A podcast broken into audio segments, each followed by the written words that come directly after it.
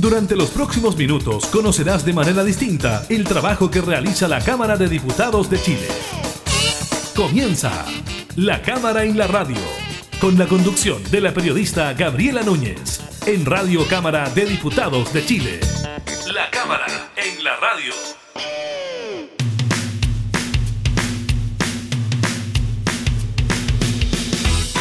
Hola, ¿qué tal? ¿Cómo están? Bienvenidas y bienvenidos a una nueva edición de la Cámara en la Radio. Estamos, como siempre, acompañándolos con información legislativa y temas de actualidad. En esta oportunidad estaremos conversando con el presidente de la Comisión de Relaciones Exteriores de la Cámara, el diputado Jaime Naranjo, sobre las diferencias limítrofes evidenciadas en los últimos días entre Chile y Argentina, principalmente por los mares del sur. Les contamos también sobre un informe de la plataforma eCovid que da cuenta de la buena estrategia de vacunación utilizada en nuestro país, también de los últimos datos de empleo y de las medidas que tomará Carabineros para controlar el tránsito y los aforos en las fiestas patrias.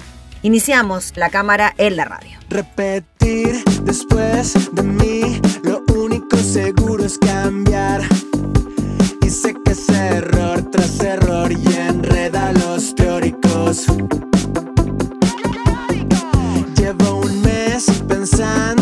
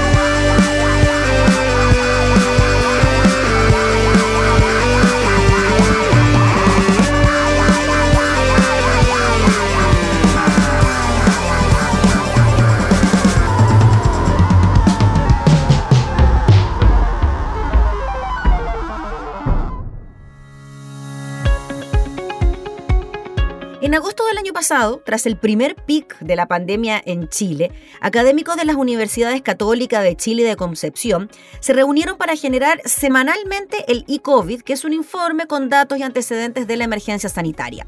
La idea, según consigna el diario El Mercurio, era contribuir a la lucha contra la infección en uno de los países más golpeados y brindar información clara a la población. A un año de la iniciativa, los investigadores adelantan que el reporte especial en el que realizan un balance de los hitos del COVID-19 en Chile, perfilan sus rasgos distintivos y proyectan los desafíos más complejos. El balance se divide en áreas que van desde los brotes, la estrategia de testeo, trazabilidad y aislamiento, la positividad, la capacidad hospitalaria y el éxito del proceso de vacunación. Así, por ejemplo, el documento establece que durante abril y junio de este año, la región metropolitana vivió el mayor brote epidémico regional con dos pics, en que se alcanzaron los 40 casos diarios por 100.000 habitantes y que posteriormente se registró la mayor reducción desde el inicio de la emergencia con promedios inferiores a 3 positivos diarios por 100.000 habitantes. Los investigadores también remarcan la evolución epidemiológica con extremos ilustrativos. El 27 de mayo de 2020 se llegó a un 37% de positividad, el valor más alto que ha registrado el país, hasta alcanzar las cifras actuales de un 1%. El análisis detalla que solo Islandia aventaja la cobertura de inoculación de Chile y que todas las regiones del país superan el promedio de vacunación de Europa, lo que da cuenta de una estrategia sanitaria muy exitosa. Paola Margosini, investigadora y COVID y académica del Departamento de Salud Pública de la Universidad Católica, afirma que si comparamos países que son más o menos del mismo tamaño, somos el que tiene mayor cobertura de vacunación en el mundo y plantea que, en retrospectiva, uno queda impresionado de lo que Chile logró hacer. El testeo asoma como otra fortaleza. Según el documento, Chile es el país que más test efectúa en América Latina, con hasta un máximo de casi 80.000 pruebas informadas diariamente en marzo de 2021, gracias a la colaboración de laboratorios públicos, privados y universidades. Los especialistas recomiendan realizar al menos un test cada mil habitantes por semana en un contexto de vigilancia epidemiológica integral y enfocado en el testeo a casos sospechosos y sus contactos directos. En trazabilidad, que parece ser el ítem que aún queda pendiente, el análisis postula que ha habido limitaciones en ciertos periodos de la pandemia, sobre todo cuando la carga infecciosa es alta y los recursos humanos y tecnológicos del sistema de salud local son escasos. Se sugiere identificar los umbrales de carga infecciosa en los cuales se puede mantener un proceso de seguimiento eficiente y tenerlos presentes en las políticas de confinamiento. Asimismo, y en la antesala del 18 de septiembre, se detalla el peligroso efecto fiestas patrias vivido en 2020 cuando la confirmación temprana de casos alcanzó su punto más Dicha confirmación es esencial para poder iniciar a la brevedad la cadena de procesos de trazabilidad que incluyen la notificación el testeo, la cuarentena y el seguimiento de contactos. Fue solo desde octubre de 2020 que se logró que más del 40% de los casos fueran informados a la autoridad sanitaria dentro de los tres días desde la fecha de inicio de los síntomas. Actualmente este indicador bordea el 55%, señala el texto. En cuanto a la red hospitalaria, de acuerdo con el e-COVID, la ocupación de camas UCI ha estado marcada por tres etapas, concentrada en la región metropolitana, una estabilización y la gran ocupación nacional, así como el cambio de grupo etarios y aunque se cuadruplicó la capacidad, la ocupación nacional en junio llegó al 97%. El informe señala que uno de los periodos más complejos de ocupación de plazas críticas estuvo influido por una gran movilidad poblacional asociada a fiestas de fin de año, vacaciones y el regreso al trabajo presencial.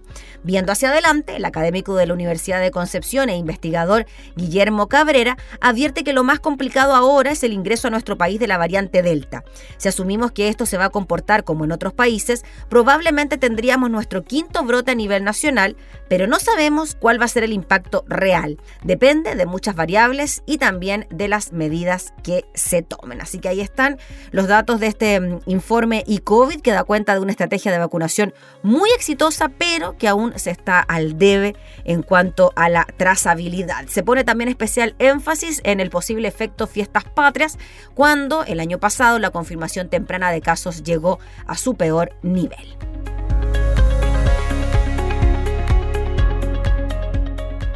Estoy aquí de nuevo esperándote Tal vez no regresarás. Vivo una prisión, dispárame con tu amor. Quisiera volverte a ver en la ciudad.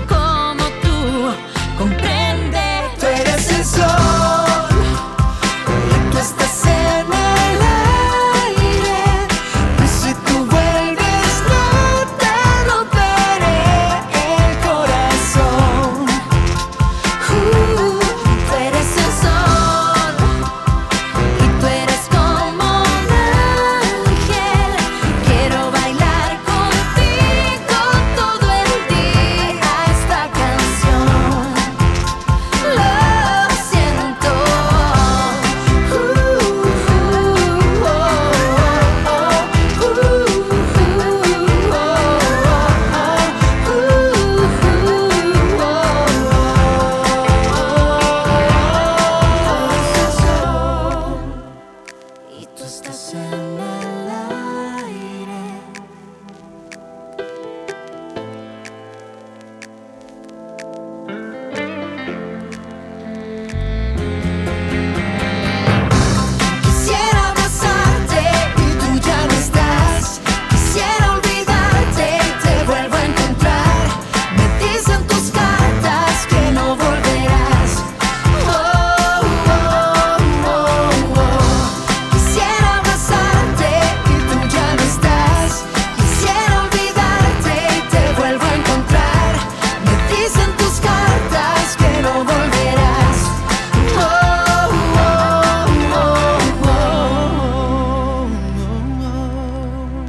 cámara en la radio.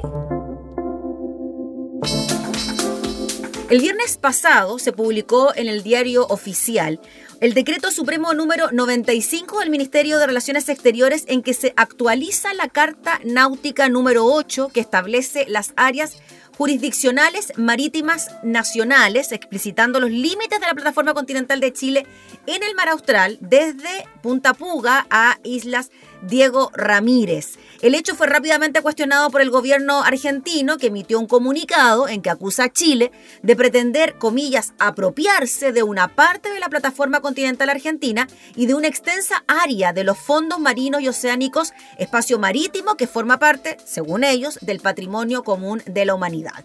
Hubo respuesta también por parte de la Cancillería chilena y vamos a hablar de este tema con el presidente de la Comisión de Relaciones Exteriores de la Cámara, el diputado Jaime Naranjo. ¿Cómo está, diputado? Muchas gracias por recibirnos. Muchas gracias, Gabriela, y un gusto saludarla a usted como también a todas las personas que nos van a acompañar.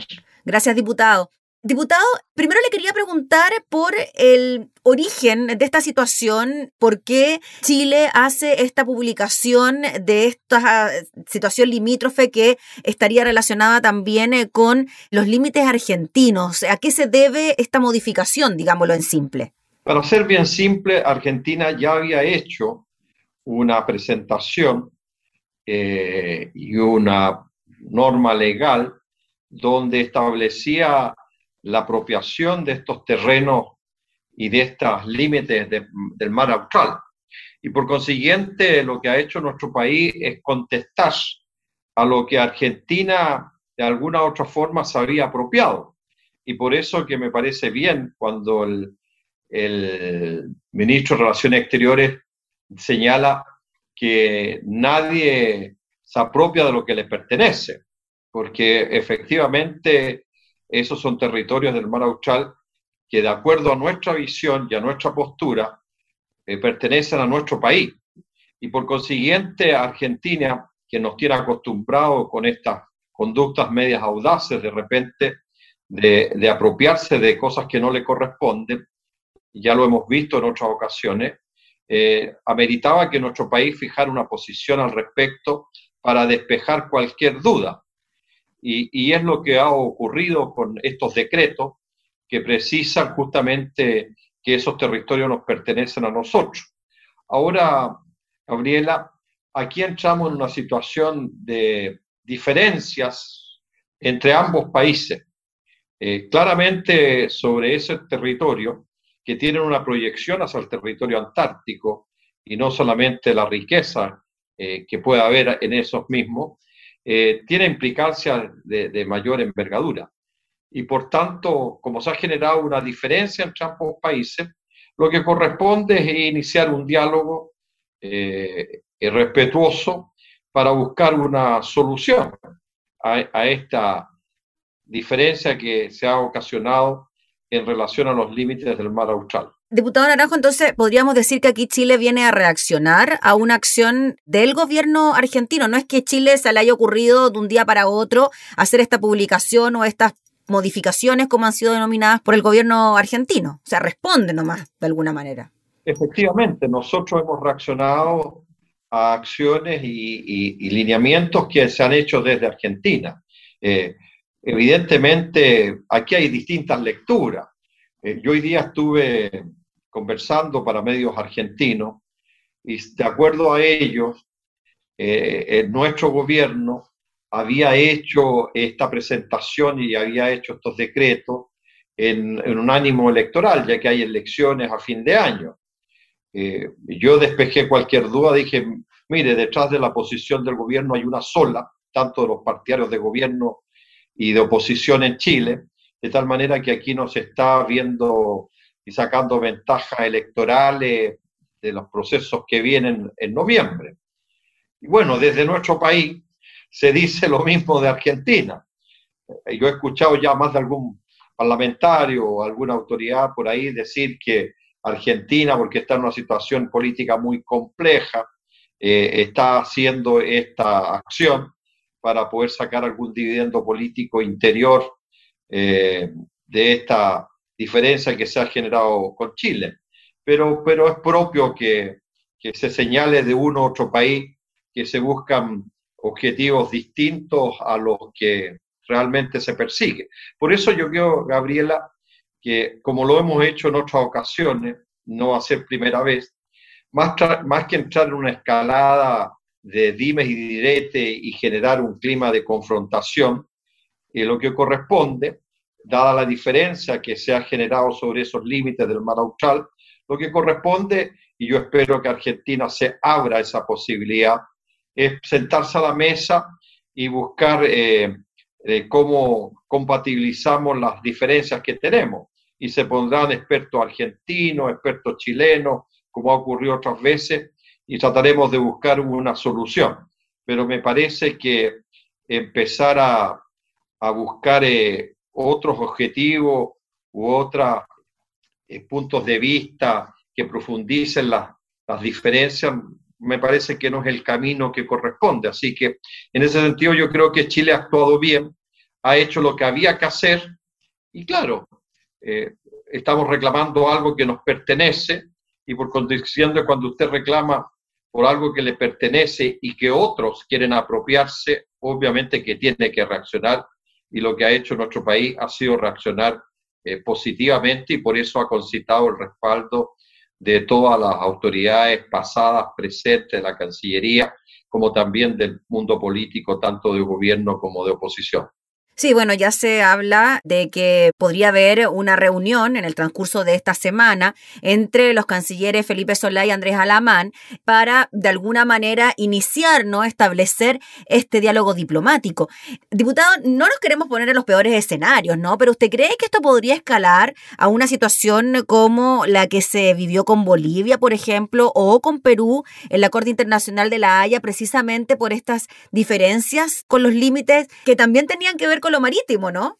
Mire, eh, en esto, claro, uno nunca sabe eh, los escenarios futuros que se pueden ocasionar o provocar.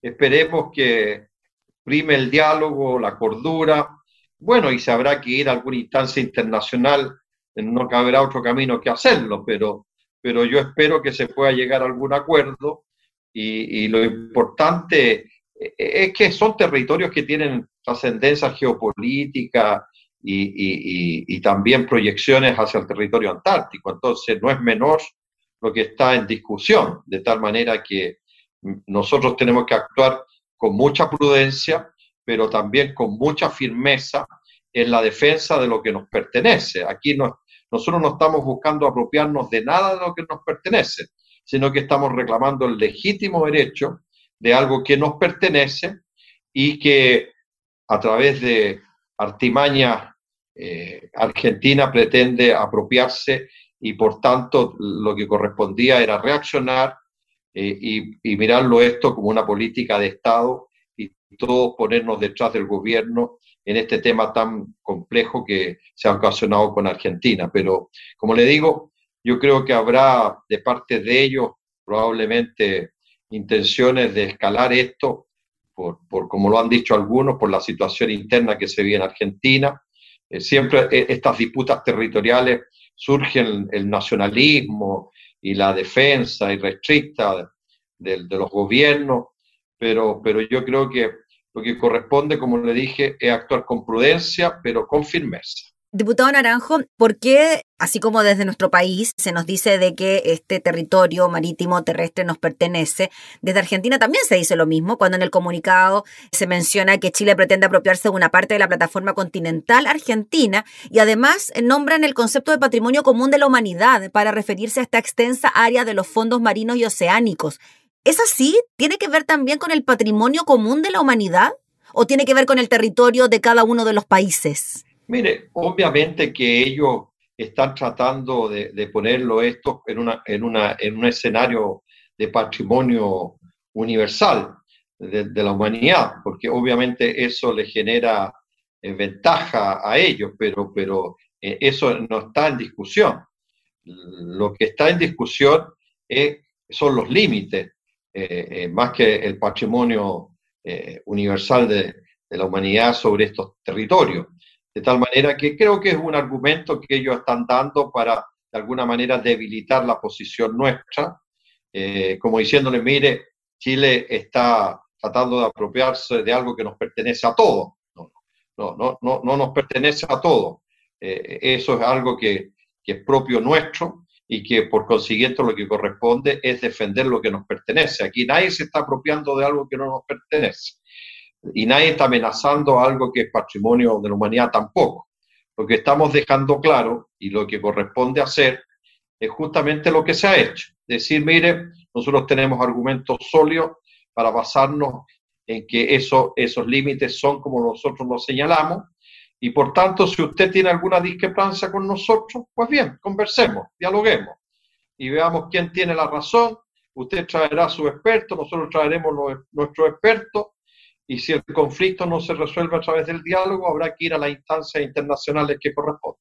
Ahora llama la atención, eh, diputado Naranjo, que la postura de nuestro país frente a distintas disputas internacionales ha sido de unión, ¿no? Ya se han manifestado distintos cancilleres frente a este tema de distintos sectores políticos, ¿no? Lo mismo frente a las reacciones de parlamentarios y parlamentarias, del mismo presidente de la República, presidente de la Cámara, presidente de Comisión de Relaciones Exteriores, presidentes del Senado.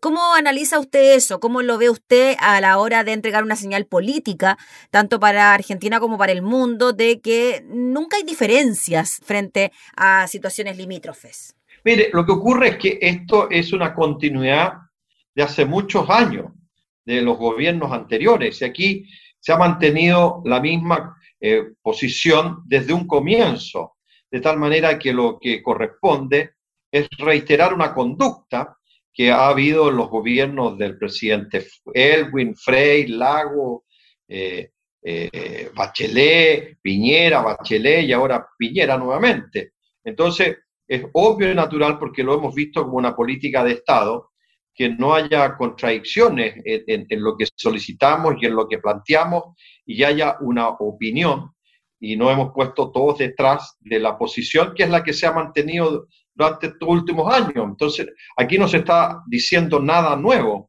no se está pidiendo ni solicitando nada que no se haya pedido anteriormente. Y por eso que la conducta que hay de ex cancilleres, que les correspondió en su momento abordar estos temas, es ratificar lo que hicieron en el pasado ellos y, lo que hemos sostenido siempre nosotros. Entonces, eh, no es que nos hayamos puesto de acuerdo, sino que es mantener una política permanente de Estado en, el campo de los limítrofes. Y, eso, y por eso ocurrió esto con Bolivia, con Perú y ahora con Argentina, que es la reiteración de una postura que ha sido permanente en Chile y que felizmente no la hemos cambiado a lo largo del tiempo. Ahora, diputado Naranjo, es de esperar, ¿no? De que esto no escale a otro tipo de instancias internacionales. Primero, por el tiempo que conlleva, los esfuerzos que se tienen que hacer y los recursos, que no dejan de ser poco, a la hora de representar a nuestro país en instancias internacionales, en tribunales internacionales, ¿no? O sea, es realmente una situación que me imagino yo, las autoridades de nuestro país no quisieran llegar por las experiencias que tuvimos ya con Perú y Bolivia. Efectivamente, son procesos largos eh, y, hemos tenido malas experiencias con el caso Argentina, mm. cuando eh, eh, Argentina no respetó un, acuerdo internacional que se tomó cuando fuimos a las instancias internacionales, que tuvo que interceder el Papa en su momento, en la década de los 80, cuando tuvimos este conflicto con Argentina. Y, y por tanto uno espera que esta vez el camino sea el que corresponda y, que no tengamos que llegar a situaciones extremas. Por eso que creo que es sano y bueno que desde el lado argentino se hayan abierto la posibilidad de dialogar ante, ante la petición que ha hecho nuestro país de iniciar un proceso de diálogo para justamente superar estas diferencias que se han ocasionado por el límite del mar austral, que reitero, tiene una importancia y relevancia geopolítica enorme y, por tanto no, es, no, es, no hay que descuidarse aquí, no hay que descuidarse ni, ni dejar pasar ninguna, porque no corresponde y como se ha señalado, no estamos pidiendo nada, sino que estamos haciendo prevalecer nuestros derechos sobre algo que nos pertenece. Es diputado finalmente la importancia por los recursos naturales que hay en la zona, por el territorio también que podría llegar a disputarse y por la cercanía que existe con el territorio antártico chileno. Obvio, tiene, eso tiene, hay, hay, hay riqueza ahí de, enorme envergadura y, y, hay una proyección hacia el continente antártico que no es menor. Mm. Entonces, lo que está en disputa es, es, algo que estratégicamente, en el caso nuestro, eh, es muy relevante e importante. Y Argentina eh, está viendo alguna debilidad nuestra, un descuido nuestro para tratar de, de posesionarse de algo que desde el punto de vista nuestro no le pertenece. Yo reitero, lo que nosotros estamos haciendo es reclamar sobre algo que nos pertenece. No, no, e, ellos nos han acusado que nos queremos apropiar de algo que no nos pertenece. Nadie se apropia de algo que le pertenece, sino que hace una legítima defensa de algo que nos pertenece a nosotros. Muy bien, pues diputado Jaime Naranjo, le agradecemos enormemente por el contacto para analizar este tema. Ah, y cortito, ¿cree que tiene que haber algún tipo de manifestación por parte del Congreso algún tipo de planteamiento oficial sobre este tema? Mire, no sé si será prudente entrar en una escalada de, reacciones de los otros poderes del Estado. Yo creo que hemos entrado en un buen terreno ante esta posibilidad que ha manifestado Argentina de iniciar un diálogo y creo que mejor dejemos que eh, la Cancillería entre por ese camino y no que empecemos desde el Parlamento a sacar declaraciones o resoluciones eh, que pueden echarle eh, más pelo a la leche. Así que si se ha tomado el camino del diálogo por ambas cancillerías, ratifiquemos aquello y, tengamos confianza en lo que va a hacer nuestro canciller en estos diálogos, más que empezar desde los congresos a, plantear cuestiones e inquietudes. No, yo, como le digo, yo en este tipo de cosas prefiero la prudencia, pero la prudencia con firmeza. Muy bien, pues diputado Naranjo, le agradecemos enormemente por el contacto. No, muchas gracias, Gabriela, un gusto saludarlo, como también a quienes nos acompañan. Gracias. Hasta luego. Gracias. Era el diputado Jaime Naranjo, presidente de la Comisión de Relaciones Exteriores de la Cámara, hablando entonces sobre esta situación limítrofe que estaría involucrando a Chile y Argentina.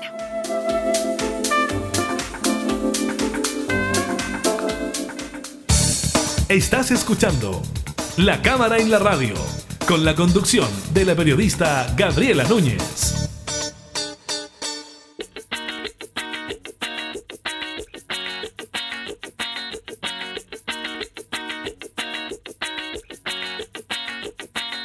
¿Cuál es la máxima de tu corazón?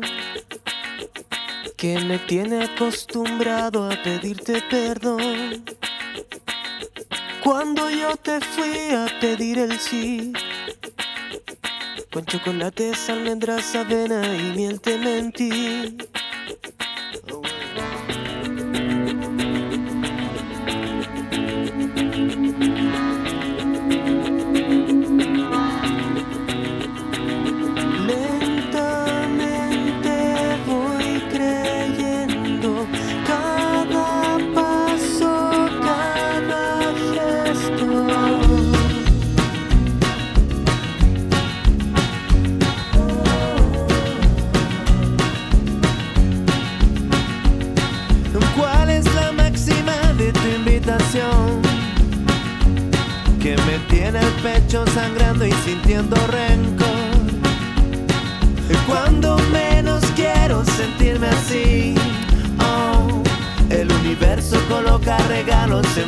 Enfrente de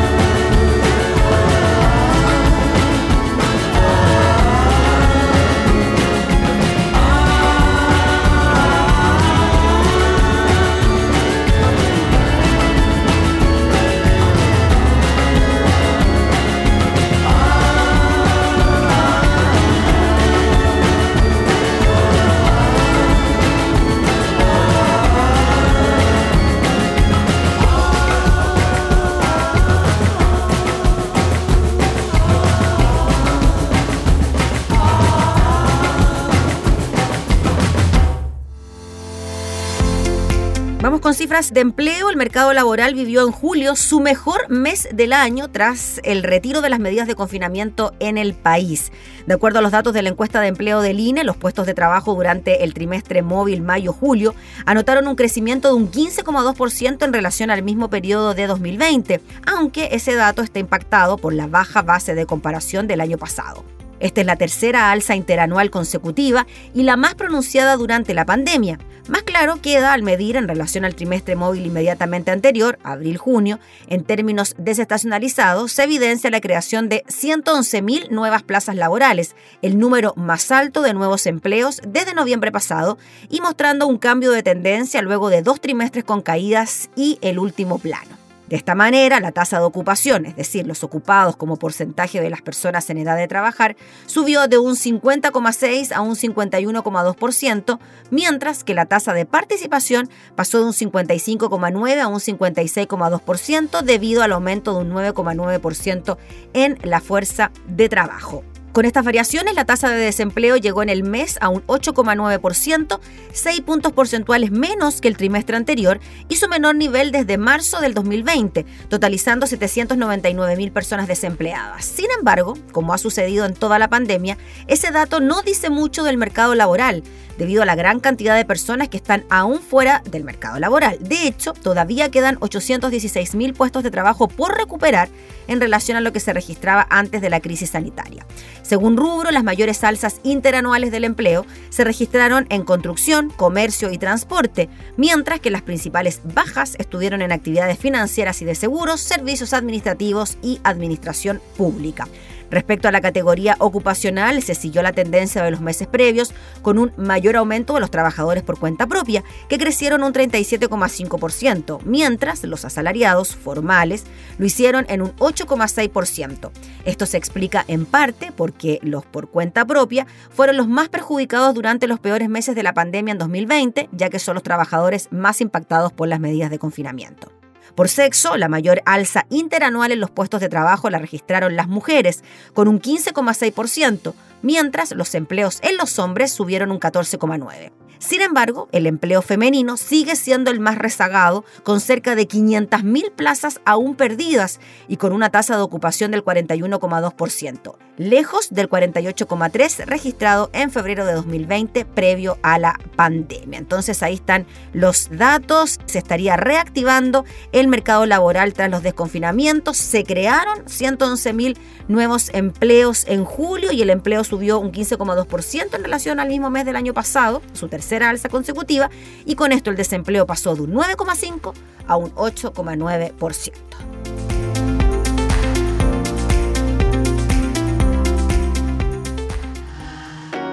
Antes de hablar y que vuelvas a gritar, el calor nos confundió. un lugar donde tus labios se ven felices. Seguirás borrándote. Y ahora quiero encontrarte ah, en todas partes.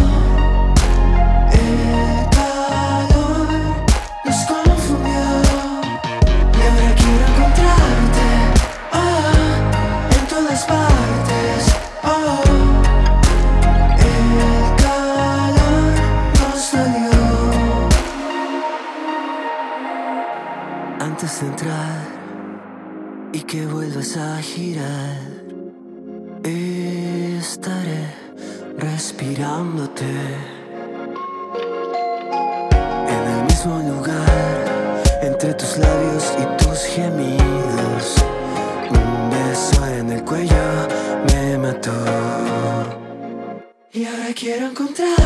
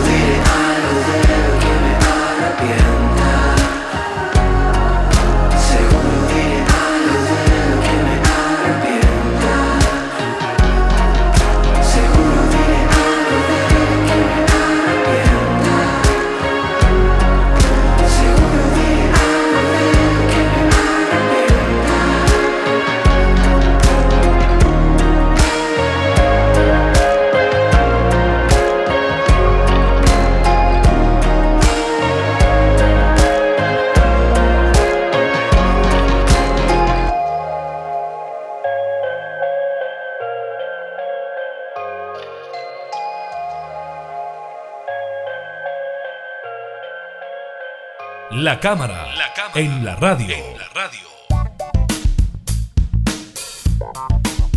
Tanto las medidas de fiscalización sanitaria como de tráfico y aforos estarán centradas en lo que se viene para las celebraciones de fiestas patrias. Y es por eso que un total de 7.692 funcionarios de carabineros realizarán servicios extraordinarios durante este 18 de septiembre en todo el país para controlar que se respeten tanto las normas sanitarias como las reglas del tránsito con el fin de cuidar la salud y también la seguridad de la población. Según el portal de EMOL, de los uniformados que estarán desplegados, 3.191 estarán en la región metropolitana y 4.501 en el resto del país que fue lo que se dijo desde la institución a través del general inspector Esteban Díaz, director de orden y seguridad de la institución. Hemos reforzado nuestra capacidad operativa con un doble esfuerzo de nuestros carabineros, 7.692 hombres y mujeres que van a estar desplegados en el país en distintas comunas y regiones, principalmente donde se va a desplegar la ciudadanía. La labor de carabineros se centrará en los controles de tránsito, con fiscalización del COTES y narcotés a conductores para prevenir accidentes, así como la fiscalización en terminales de buses y centros comerciales. También se realizarán controles en terreno para velar porque se cumplen los aforos en las reuniones sociales y evitar las fiestas clandestinas. Según el general Díaz, no va a haber cordón sanitario, no va a haber aduana sanitaria, pero vamos a estar en la ruta controlando lo que siempre hemos controlado, que no existan buses piratas, que no existan personas conduciendo bajo la influencia del alcohol o droga, que no existan personas transitando sin la documentación de su vehículo que pone en peligro al resto de los ciudadanos. Sostuvo que vamos a ser drásticos en los controles de alcotés y narcotés, especialmente en horarios nocturnos, y también dijo vamos a ser drásticos e implacables en la aplicación del toque de queda y en los aforos en aquellos lugares donde se va a congregar público, principalmente en horario nocturno, es decir, en las denominadas fiestas clandestinas. Vamos a estar también en los terminales de buses, en los centros comerciales y en cualquier otro lugar de aglomeración de personas porque los contagios están en aquellos lugares cerrados donde la gente se aglomera y se quita la mascarilla. Agregó e hizo un llamado a la ciudadanía a celebrar en familia con responsabilidad y sin excesos ni de alcohol, ni de drogas, ni excesos de personas. La pandemia, dijo, nos ha enseñado desgraciadamente a costas de miles de vidas de compatriotas que debemos cuidarnos.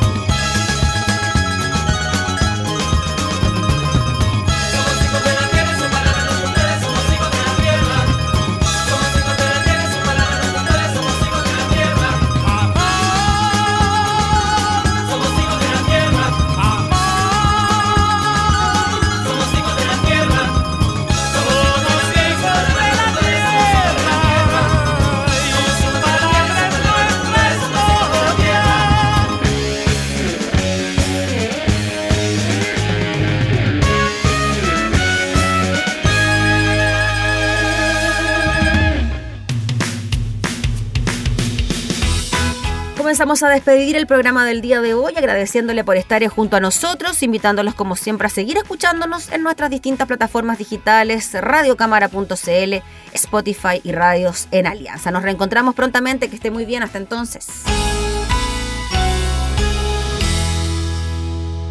Hemos presentado La Cámara y la Radio, una mirada amena a la agenda de trabajo de los diputados.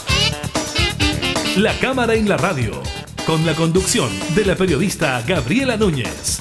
Información, música y actualidad en Radio Cámara de Diputados de Chile, acercando las leyes.